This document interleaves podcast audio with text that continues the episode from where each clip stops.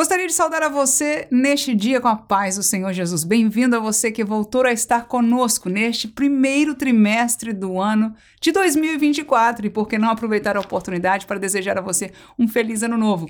E para nós recebemos o presente desta série de lições onde vamos estar estudando sobre a igreja. Como nessa primeira lição aprenderemos que ela é um mistério de Deus e que capa maravilhosa de que nós olhamos para ela e vemos o céu. Glória a Deus.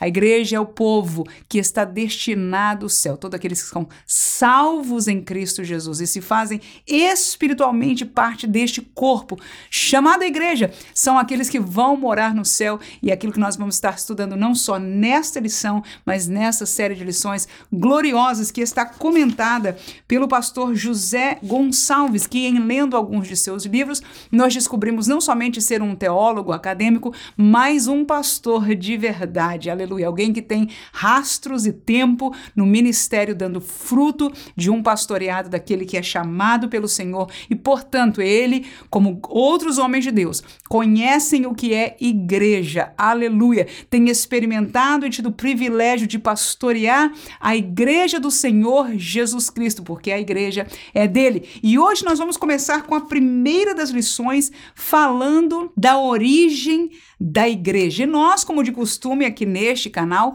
nós dividimos o estudo em três tópicos, semelhante ao da lição, mas nem sempre igualzinho, porque nós permitimos aqui, às vezes, um pouco mais de aprofundamento, às vezes, um pouco mais de esclarecimento, uma maneira didática de instrução que pode servir para você, como professor, entender melhor algum tópico, se aprofundar em outro, mas também pode servir de uma maneira que você possa repassar este conteúdo de uma forma mais clara para a sua sala de aula de escola dominical. E neste serviço nós estamos aqui. Vos fala a vossa serva professora Manuela Barros, gravando desde os nossos estúdios do Simple Pentecostal, onde prezamos pelo conhecimento das escrituras e do poder de Deus. Te levo aos três tópicos da nossa lição de hoje. O primeiro deles seria o reconhecimento do povo de Deus e naquilo que a Bíblia reconhece como povo de Deus, aonde está a igreja. O segundo tópico nós estudaremos sobre o caminho do projeto de Deus. Eu acho este tópico o mais interessante, porque aonde foi que Deus pensou ou engendrou o projeto da igreja e aonde se efetivou este mesmo projeto. E por último, a entrada na igreja de Deus, nós vamos conhecer o passo, as maneiras de como alguém que não era parte da igreja vem a pertencer ela. Bem-vindo mais uma vez ao nosso estudo. E o primeiro tópico nós vamos começar com ele agora, o reconhecimento do povo de Deus. E nós vamos dividir como de costume em três subtópicos. Primeiro, antes de Cristo era Israel. Segundo, depois de Cristo é a igreja. E terceiro, a eternidade com Cristo são os salvos. Te levo ao texto bíblico do primeiro livro dos Reis, capítulo 6 e versículo 13, que diz o texto assim: E habitarei no meio dos filhos de Israel, e não desampararei o meu povo de Israel. Então eu selecionei alguns versículos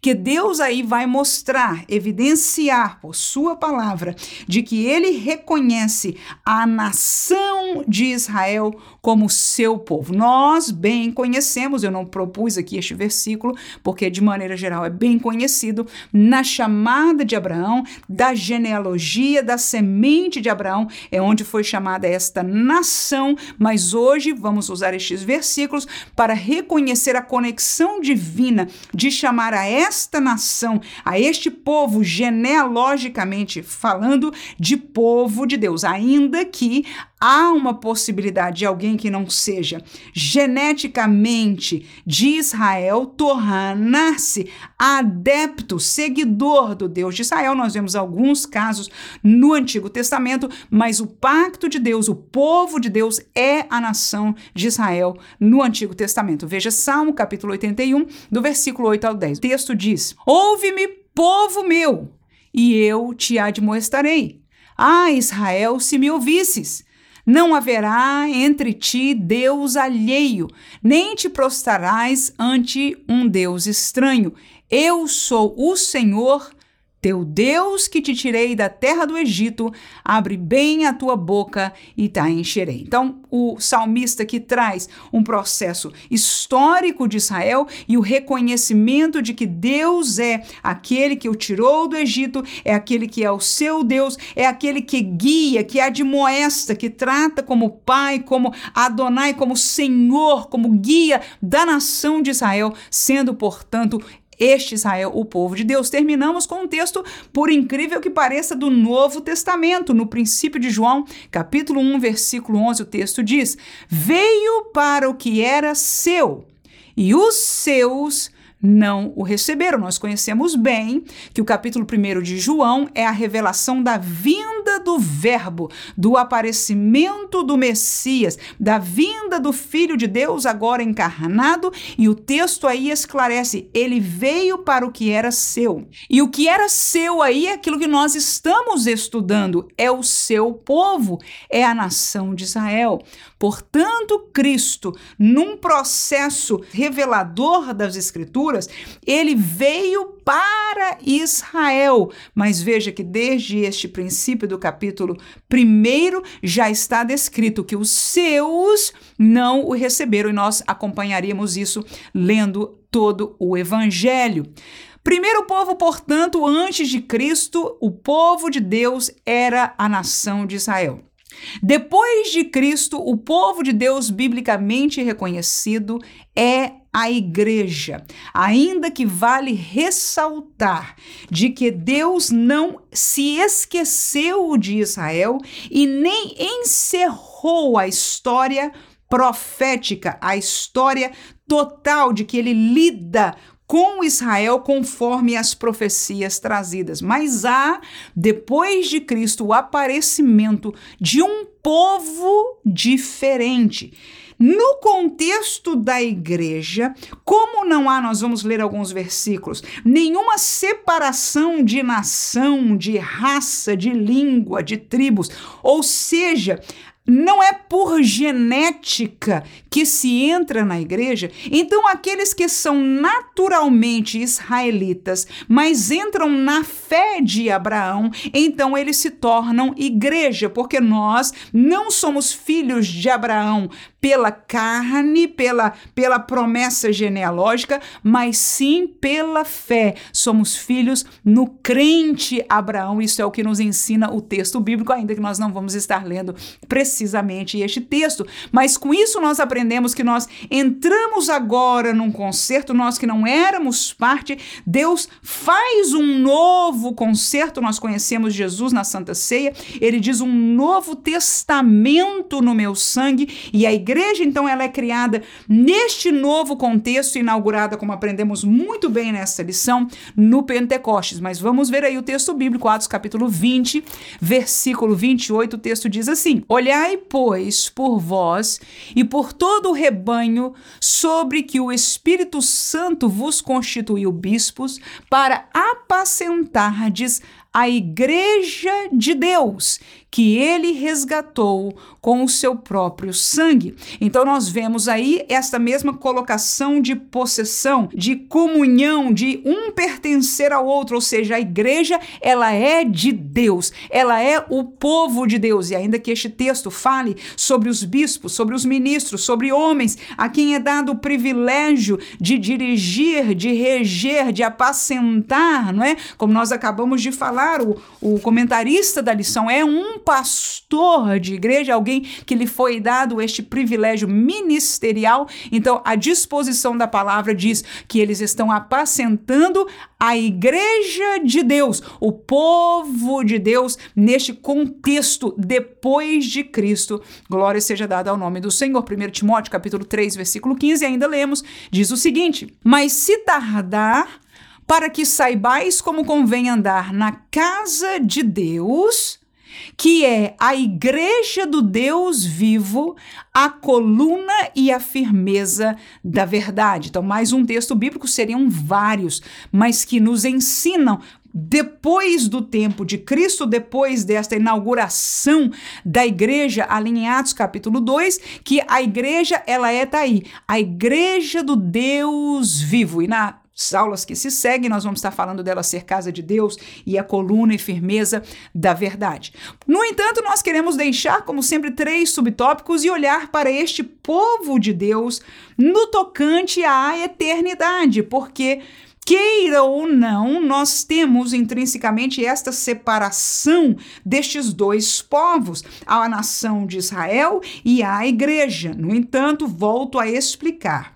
No tempo da dispensação atual, no tempo da dispensação da igreja, onde a salvação ela é recebida pela fé no sacrifício de Cristo Jesus, que é o processo, o evangelho da graça, o evangelho de Cristo, que nós fomos alcançados, se algum judeu de sangue, aceitar este evangelho, receber a este Cristo como seu Messias, ele se torna diante de Deus igreja espiritualmente falando, porque ele entrou na presença de Deus na salvação através deste concerto que está vigente na atualidade. Eu sei que isso é um pouco profundo, seria um tema de outro estudo, mas que os irmãos entendam esta colocação de um após outro. No entanto, o tempo da igreja, também volto a dizer, isto não é para o estudo agora, mas vale a pena nós entendermos. Vai terminar com o arrebatamento da igreja. Então, quando a igreja subir e for estar para sempre com o Senhor nos céus, então Deus ainda voltará a tratar com a nação de Israel neste mundo e se cumprirá aquilo que nós estamos esperando mais para frente, o que está no Apocalipse, entre outros textos bíblicos. Agora, vamos falar não deste lidar com Israel. Vamos falar, vamos pular um pouquinho e vamos para a eternidade. E para falar em eternidade, eu quero trazer alguns versículos para você. Efésios capítulo 2, versículo 11 a 14, o texto diz o seguinte: Portanto, lembrai-vos de que vós, noutro tempo, éreis gentios na carne e chamados incircuncisão pelos que na carne se chamam circuncisão feita pela mão dos homens que naquele tempo estáveis, sem Cristo, separados da comunidade de Israel e estranhos ao concertos da promessa, não tendo esperança e sem Deus no mundo. Mas agora em Cristo Jesus, vós que antes estáveis longe, já pelo sangue de Cristo chegaste perto, porque ele é a nossa paz, o qual de ambos os povos fez um, e derribando a parede de separação que estava no meio. Então veja, neste texto, os dois povos que o apóstolo se refere são os judeus e os gentios. Estes são os dois povos. E nós, que éramos gentios na carne, ou seja, na nossa natureza, nós não tínhamos conserto com Deus através dessa circuncisão na carne que os judeus têm. Ele diz: nós estávamos fora desta promessa, fora deste pacto. Mas quando veio Cristo neste assunto, então nós podemos, tivemos a oportunidade de entrar para dentro deste concerto por causa de Cristo. E aí ele diz, fecha o contexto dizendo: Ele, ou seja, Cristo, é a nossa paz, o qual de ambos os povos fez um. E qual foi este um que ele fez? Ele nos fez todos judeus? Ele nos fez todos gentios? Não, nenhum, nem outro. Ele nos fez todos igreja. Aleluia! De ambos os povos ele fez um. Então, neste contexto neotestamentário, nasce este outro povo que não está preso, não é? A terem sido de Israel ou terem sido como gentios, mas neste pacto são, são igreja e pelo sangue de Jesus estamos perto e foi derrubada então esta parede de separação que existia entre os judeus e os gentios. Vamos agora continuar falando para a eternidade. Por quê? Porque aqui nós entendemos de que estes, sendo judeus ou sendo gentios, mas que entraram na promessa por Cristo, são salvos, alcançaram a salvação, o perdão do seu pecado, o nome escrito no livro da vida, e eles entraram nesta, nesta concerto, nesta promessa, através da fé neste tempo. Já falamos algumas vezes isso, eu penso que está bem claro para nós. Vamos então se falar de eternidade no Apocalipse, capítulo 4, versículo 2 a 4, que diz: E logo fui arrebatado em espírito, e eis que um trono estava posto no céu, e um assentado sobre o trono E o que estava sentado era na aparência semelhante à pedra de jaspe de sardônica, e o arco celeste estava ao redor do trono e era semelhante à esmeralda. E ao redor do trono havia vinte e quatro tronos. E via sentados sobre os tronos vinte e quatro anciãos, vestidos de vestes brancas, e tinham sobre a cabeça coroas de ouro. O que é que nós vemos aí? Nós vemos a revelação de Jesus Cristo a João no Apocalipse, que foi arrebatado e viu uma realidade fora da questão do tempo. Ele foi arrebatado em espírito e pôde ver algo na dimensão da eternidade, no céu, aquilo que Jesus lhe quis revelar. Portanto, ele viu algo que estava no futuro. João já viu o que vai acontecer, porque este é o contexto misterioso e maravilhoso da eternidade. E o que ele viu neste versículo está retratado é que do lado deste trono central, que estava ali o trono do Cordeiro, haviam 24 anciãos. Quem são estes? São os doze representantes de cada um destes povos.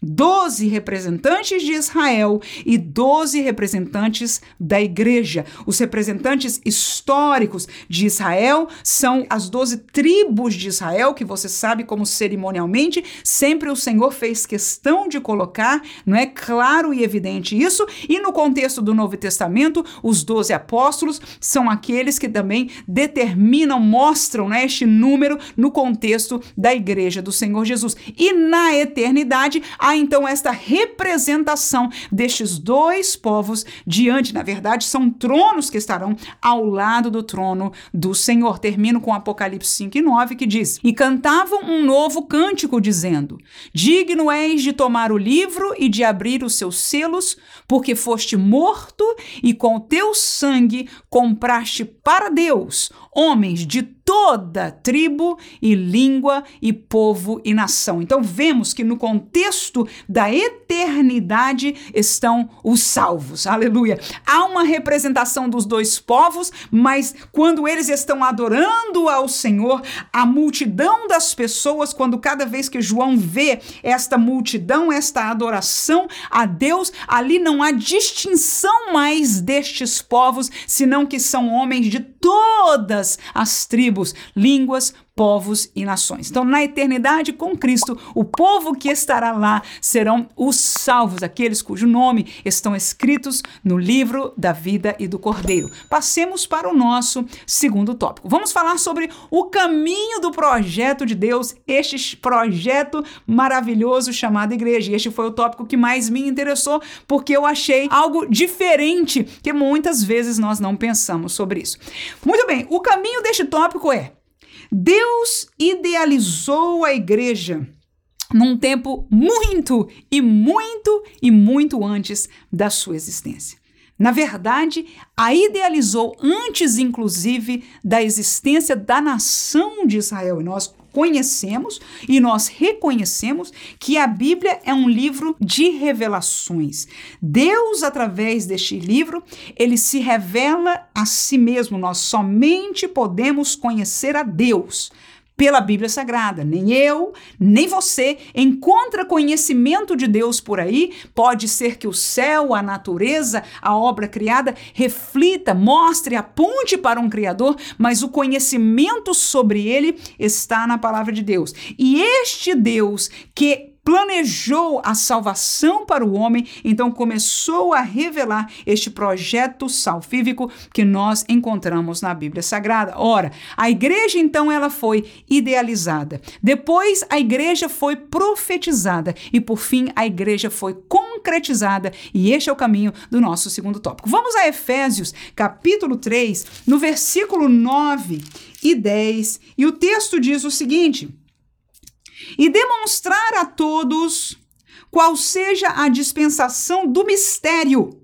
que desde os séculos esteve oculto em Deus que tudo criou, para que agora, pela igreja, a multiforme sabedoria de Deus seja conhecida dos principados e potestade no céu. Muito bem, olha, irmãos, é coisa profunda e interessante demais.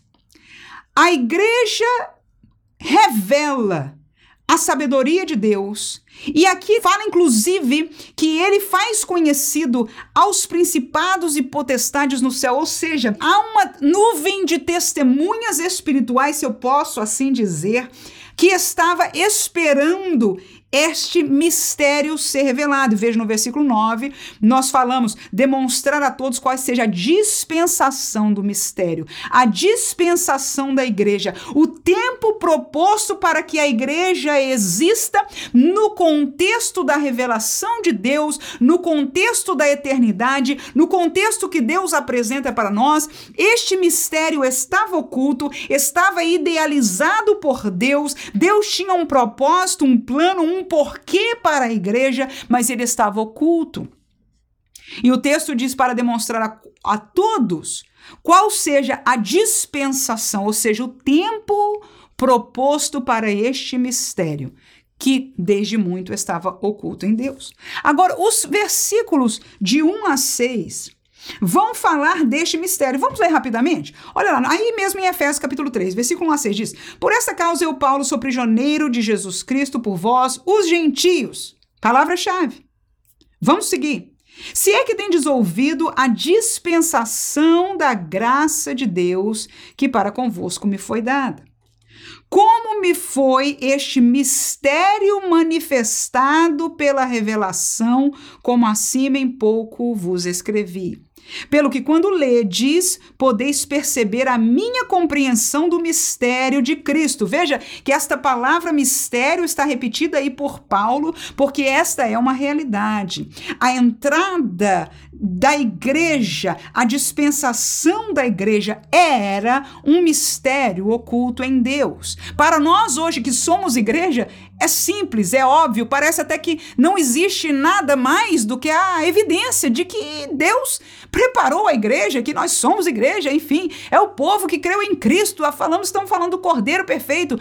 Mas quando Paulo falava aqui, quando Paulo explicava para quem ele falava, não era tão óbvio nem tão evidente. Aqui estava a explicação deste mistério grandioso, e veja que cuidadoso está Paulo em explicar a estes gentios e a estes irmãos judeus esta verdade. Vamos seguir. Versículo 5. O qual noutros séculos não foi manifestado aos filhos dos homens, como agora tem sido revelado pelo Espírito aos seus santos apóstolos e profetas, a saber, tá aí o mistério, a saber, que foi revelado inclusive pelo Espírito aos apóstolos e profetas, a saber que os gentios são co-herdeiros e de um mesmo corpo e participantes da promessa em Cristo pelo Evangelho. Irmãos, para nós hoje é como eu digo, isso é óbvio.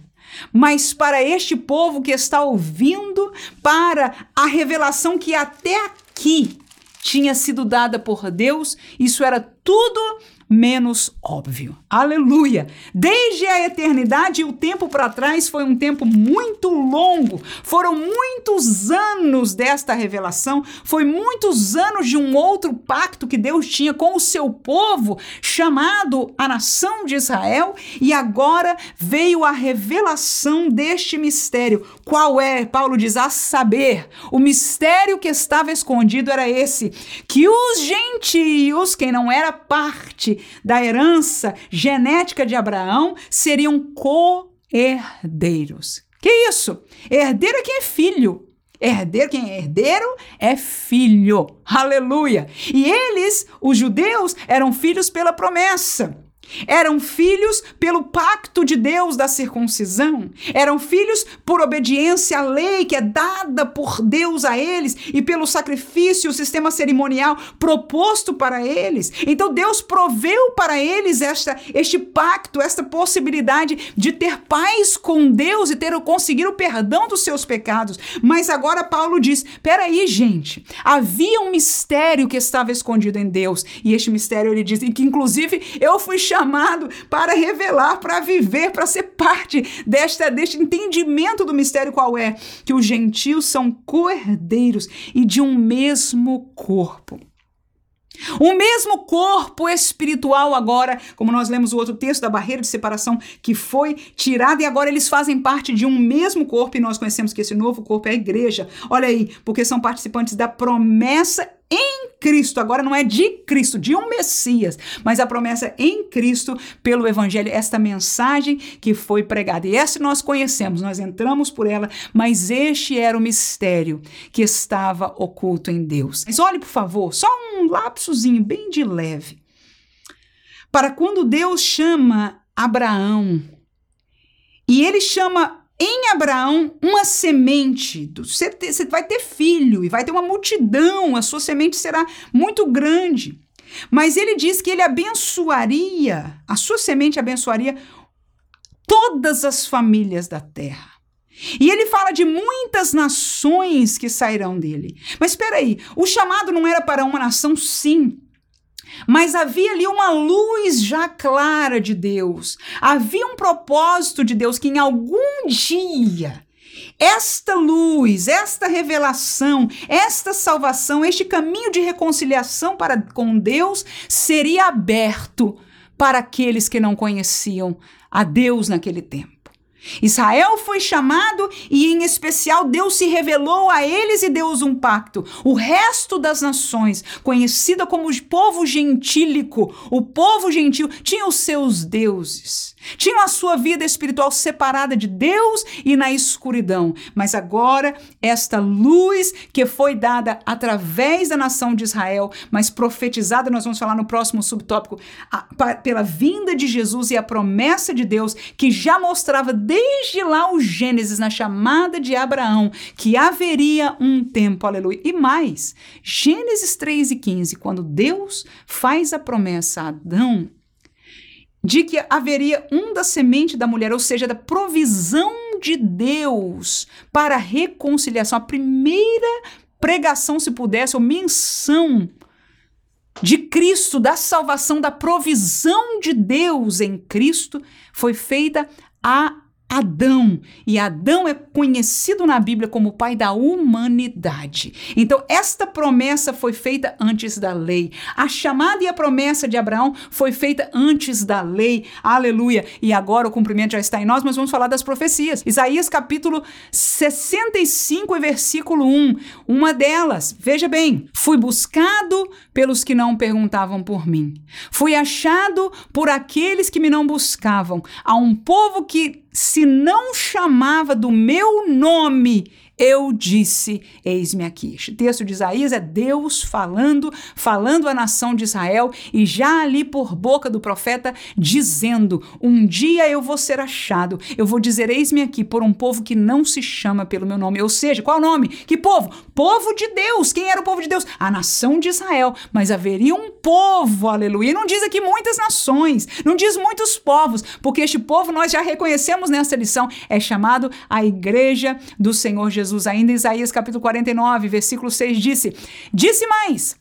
Pouco é que sejas o meu servo para restaurares as tribos de Jacó e para tornares a trazer os guardados de Israel, também te dei para luz dos gentios, para seres a minha salvação até a extremidade da terra. E este texto é acerca da pessoa de Cristo, acerca da pessoa do Messias. Sabe que Isaías, muitos textos de Isaías, muitas profecias estão vinculados com o Messias, e esta é uma delas, que ele seria enviado para luz ser luz dos gentios, que seria a salvação, o caminho de salvação, a luz que traria o conhecimento de Deus para os gentios. Estava ali profetizado que algum dia Deus revelaria, brotaria, este mistério seria dado luz, aleluia. E o Senhor o fez. Vamos deixar ainda no Novo Testamento, ainda em Mateus, para surpresa nossa. Veja isso. Inclusive o comentarista nos chamou a atenção sobre isso. Veja,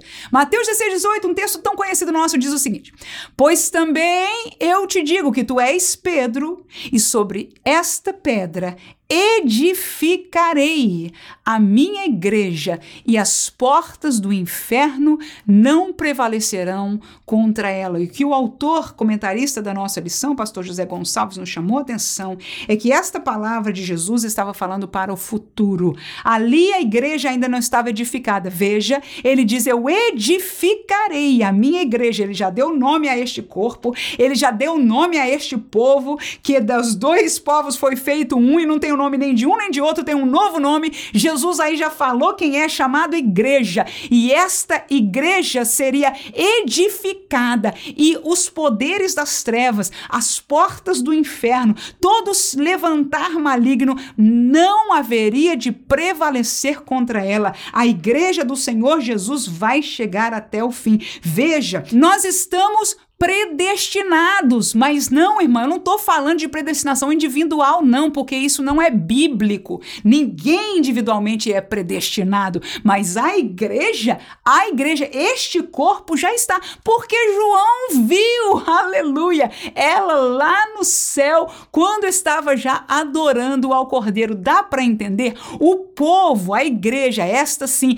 porque Jesus aí disse com todas as letras: as portas do inferno não vão prevalecer prevalecer contra ela, ou seja, ela trilhará o seu caminho até o cumprimento de todas as coisas que foram reveladas para o tempo dela, que ela existirá, porque a igreja existe numa dispensação, um espaço de tempo. Este mistério oculto se revelou e agora já é uma realidade, mas até em Jesus, ele não falou dela como existindo, mas como ela seria edificada. Então, o terceiro subtópico é o óbvio, é a conclusão disso, é a igreja concretizada. E nós aprendemos nesta lição que ela é em Atos, capítulo 2, e vamos ler aí o versículo 1 ao 4, depois saltaremos para alguns outros versículos. Do 1 ao 4, bem conhecido nós, cumprindo-se o dia de Pentecostes, estavam todos reunidos no mesmo lugar, de repente veio do céu um som, como de um vento veemente e impetuoso, e encheu toda a casa que estavam assentados, e foram vistas por eles línguas repartidas como que de fogo, as quais pousaram sobre cada um deles, e todos foram cheios do Espírito Santo. E começaram a falar em outras línguas, conforme o Espírito Santo lhes concedia que falassem. E eu vou fazer já uma pausa aí, por quê? Porque a inauguração da igreja, a evidência, o marco foi este aqui.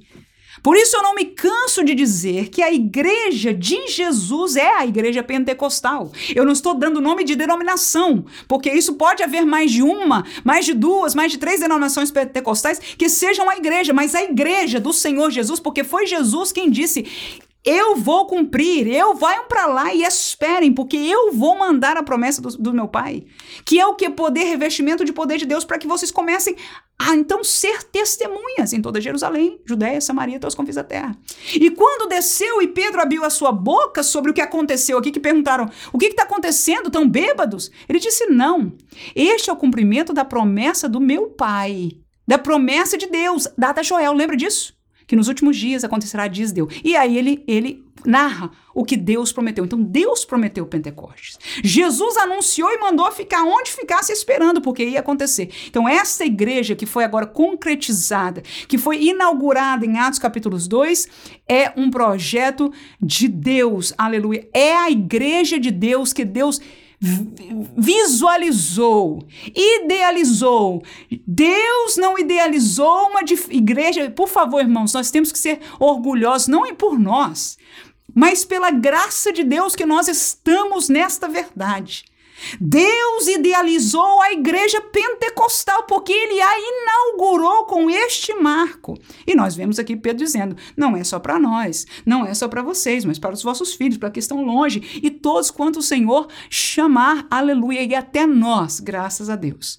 Muitos de nós podemos dar testemunho. Eu mesmo sou batizada no Espírito Santo. Aleluia. O Espírito Santo dá promessa. Este aqui. Vou ler ainda alguns versículos aí em Atos 2, desta, dessa formação da igreja. Versículo 38 diz assim: E disse-lhe Pedro: Arrependei-vos e cada um de vós seja batizado em nome de Jesus Cristo para perdão dos pecados e recebereis o quê? O dom do Espírito Santo. Do que, que ele estava falando?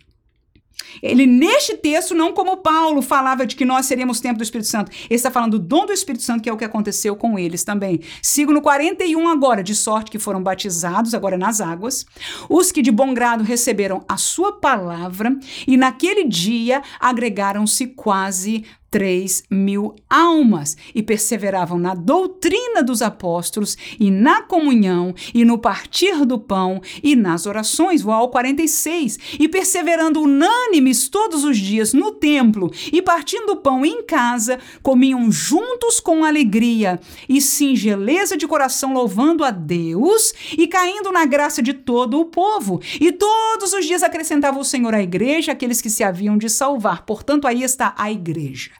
O texto, inclusive, no Atos 2,47, termina com o Senhor, a igreja. A igreja agora já tinha forma, a igreja agora já tinha recebido poder, a igreja já estava agora com o Espírito Santo aqui com ela, a igreja estava pronta agora para sair por todo o mundo pregando o evangelho a toda criatura. E nós vemos em seus primórdios esta beleza do projeto de Deus, a pureza da criação da igreja, do mistério de Deus revelado está aqui.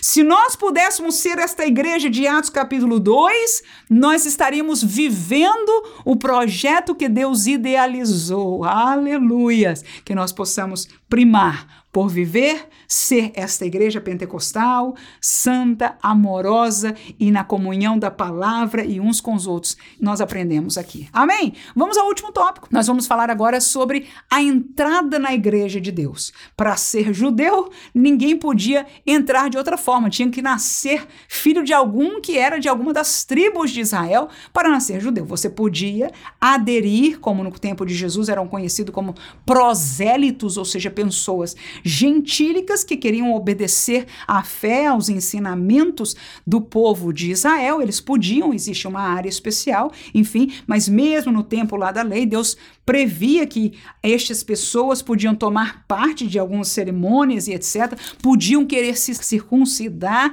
e coisas desse tipo. Havia essa abertura, porque o coração de Deus sempre esteve aberto e queria, o seu projeto era um dia alcançar todo mundo gentílico, e este é o tempo que nós estamos vivendo. Esta é a dispensação da igreja. Mas como entrar na igreja, então, irmã? Se não é porque nós somos filhos de crente, não é crentinho é, né? Nós aprendemos bem isso. Filho de crente não é crentinho, né? Filho de peixe, peixinho é, mas filho de crente não é crentinho. Então, como é que vira crente? Nós bem conhecemos, mas vamos nos lembrar e ensinar aos nossos alunos nessa lição. Primeiro, é necessário crer a fé é gerada.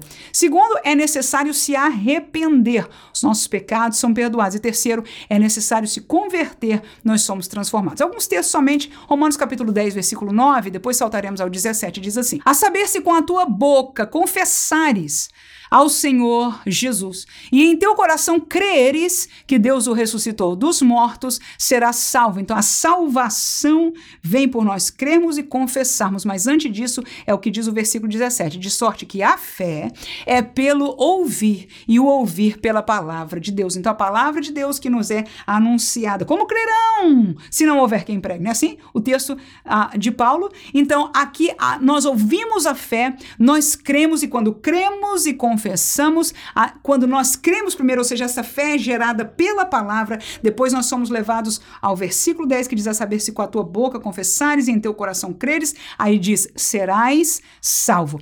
Este é o processo de ser salvo. E alguém que é salvo, ele é inserido espiritualmente neste corpo que nós vimos aqui em dois textos separados, este corpo espiritual chamado igreja. A entrada nele é por ouvir o evangelho, a palavra de Deus. E então, a partir de ouvir a fé é gerada e nós podemos crer e nós podemos confessar e então seremos salvos.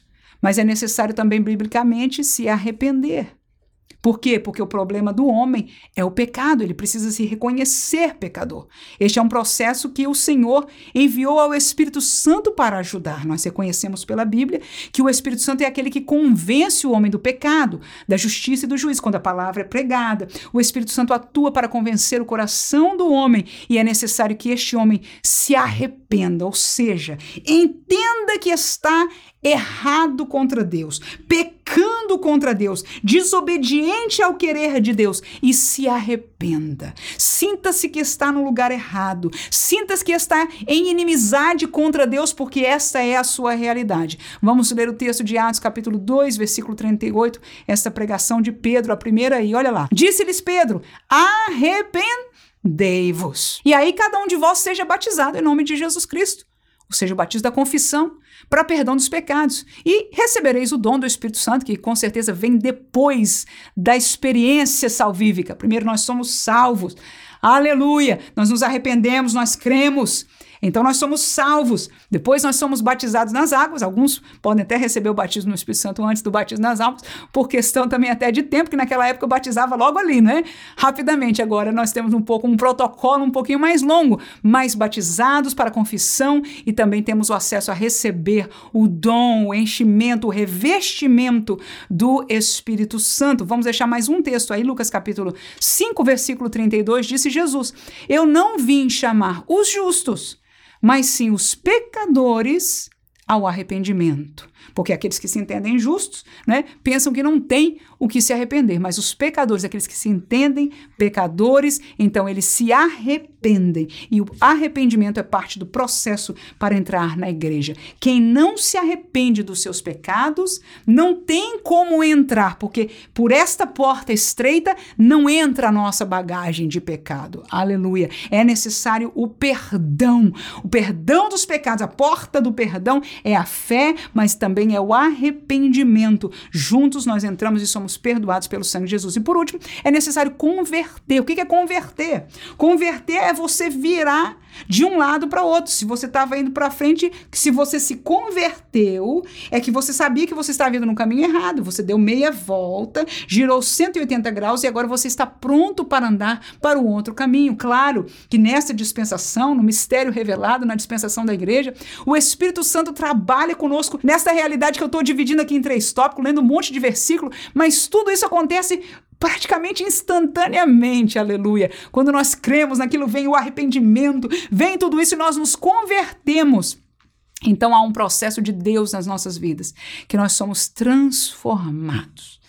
Uma das palavras lindas que eu escuto na Bíblia Sagrada é transpostos do reino das trevas do reino, do poderio das trevas para o reino de Sua maravilhosa luz. Nós somos transformados em nossa realidade espiritual. Agora, o próprio Espírito de Deus vem habitar em nós. Vamos ler uns textos bíblicos e nós, com isso, encerraremos essa lição tão preciosa, tão importante de nós ensinarmos com graça, aleluia, no entendimento, no conhecimento das Escrituras, mas do poder de Deus. Porque enquanto nós estamos falando da revelação lógica das Escrituras, nós estamos ministrando, nós estamos falando com o poder de Deus, com a autoridade de Deus, que é vem da Bíblia Sagrada. O poder, tudo que nós estamos falando de transformação, de perdão de pecado, isso é manifestação do poder de Deus. E nós não falamos isso somente à mente do homem, mas ao espírito, à vida espiritual do homem, porque é assim que a palavra de Deus trabalha. Não somos nós,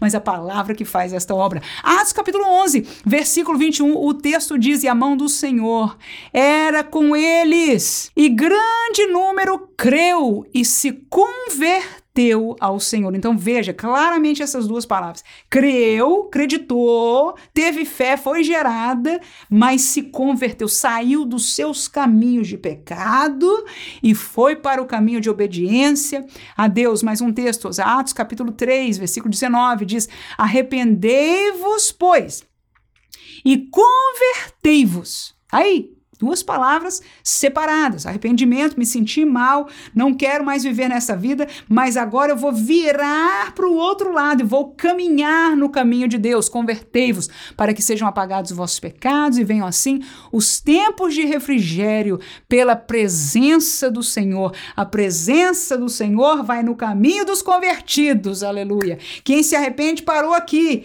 Tô arrependido, me sinto mal, sei que pequei. Senhor, Mas parei, e agora? Tem que converter, tem que começar a andar pelo outro lado, tem que vir para a igreja, tem que louvar a Jesus, tem que deixar o cheiro do mundo, tem que deixar o gosto pelo mundo. E graças a Deus que nessa dispensação nós não estamos como na dispensação passada, que era tudo na cabeça, tudo na obediência, tudo no cajado. O Espírito Santo vive em nós e nos ajuda, aleluia, nos faz sentir a Sua presença, nos redarga, e às vezes a gente até tentado vai meio meio que por ali de novo, meio com alguma coisa do mundo, e o Espírito Santo está lá. Não é este o caminho de Deus e nós estamos convertidos. Quem caminha no caminho da conversão, caminha com a presença do Senhor. E terminamos com Tessalonicenses. 1 Tessalonicenses, capítulo 1, versículo 9, o texto diz: Porque eles mesmos anunciam de nós qual é a entrada que tivemos para convosco. E como dos ídolos vos convertestes a Deus para servir ao Deus vivo e verdadeiro. Esta é a realidade gentílica. Adoravam a outros deuses ou eram ateus, que não deixa de ser uma idolatria, mas enfim. É, tinham os seus deuses, tinham o seu caminho de idolatria gentílico e eles se converteram, viraram as costas para os ídolos para o outro caminho, para suas crenças, para o que eles viviam, para suas prioridades e começaram a caminhar no caminho de Deus. Isto é se converter para Deus, porque o caminho de conversão é o caminho de serviço ao Deus vivo e verdadeiro. Que Deus ajude a você, professor, a ensinar esta série de lições tão especial sobre a igreja, o corpo de Cristo, o mistério. Hoje nós estudamos como este corpo de Cristo, como esta igreja foi um mistério oculto em Deus. E hoje para nós é linda, revelada, mas temos muito que aprender neste trimestre para o nosso bom andamento e para ensinar aqueles que estão conosco, desde a nossa família, os nossos filhos, mas a nossa sala de aula da escola dominical, a vivermos como igreja, porque quem termina dentro da igreja igreja deste corpo espiritual. E com azeite, porque eu quero lembrar para você de que das dez virgens, cinco, todas elas eram igrejas, estavam vestidas de branco, mas cinco não tinham azeite. E quando o noivo chegou, elas não puderam entrar. Mas que nós possamos ser um desses que estão nesta figura. Aleluia, porque a igreja não é o indivíduo, está destinada ao céu. Ela vai chegar lá e se nós permanecermos nela, seremos nós que estaremos em breve com o Senhor. Deus abençoe você. Amém.